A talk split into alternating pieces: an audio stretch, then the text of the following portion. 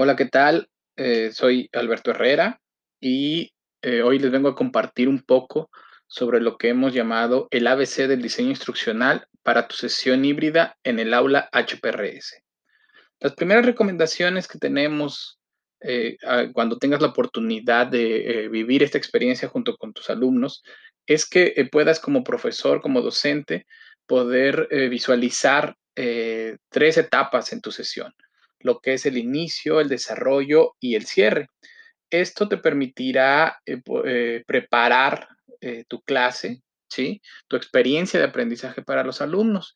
Entonces, el primer paso para hacer esta preparación es establecer los fines de aprendizaje de tu sesión. Después, identificar y enlistar los contenidos que abordarás durante la sesión para poder de ahí generar una pauta, escaleta o guion, ¿sí?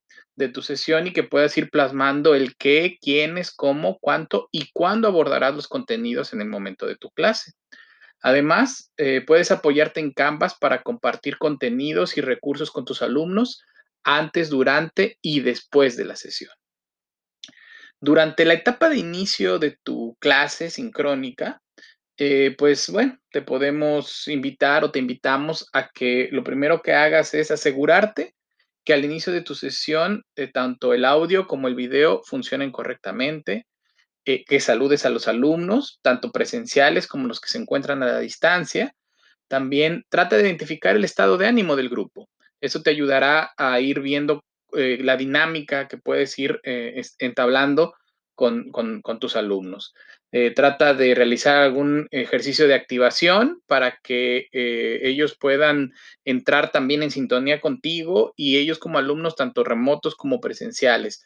Eh, te puedes apoyar de aplicaciones como Mentimeter, Padlet, Miro, entre otras, ¿no? Que, que, es algo muy clásico en lo que, o se han vuelto clásicas en el uso de nuestras sesiones.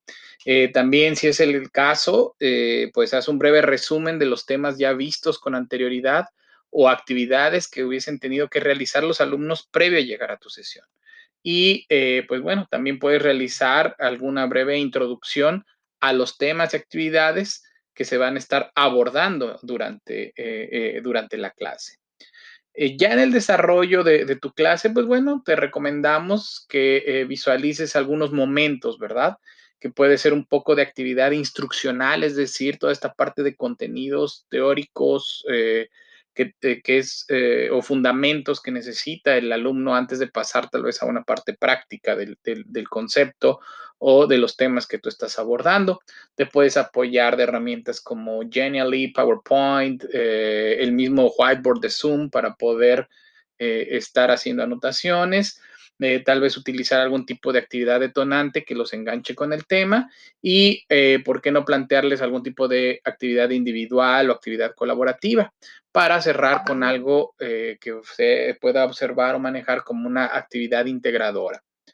Eh, y para finalmente poder tal vez dar cierre a tu sesión, realizar un resumen que integre todo lo visualizado en clase o visto, revisado, trabajado, dar indicaciones de los pasos a seguir eh, en, las siguientes sesiones o bien actividades que tengan que realizar ellos una vez finalizada la clase, asegurarte que no hay ningún tipo de dudas y, ¿por qué no?, cuando lo consideres eh, necesario, aplicar alguna especie de encuesta de salida, una encuesta de opinión que te permita recibir retroalimentación directa de tus alumnos.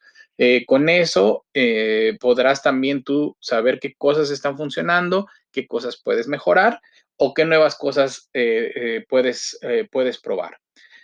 Siempre toma en cuenta, por favor, en, tus tiempos, en, al momento que estés haciendo la planeación de tu clase, los momentos de logística, ¿verdad? el tiempo que te puede llevar el organizar equipos, el tener ya preparado, abierta cierta actividad, cierta aplicación, etcétera, para que eh, pues los tiempos que tú tengas pensados se lleven eh, de acuerdo a lo que tú necesitas y no se vea eh, apresurada tu sesión o dejes de cubrir algún tipo de contenido y que por tanto no alcances a dejar totalmente cubierta o alcanzados los objetivos que te planteaste al inicio de la sesión.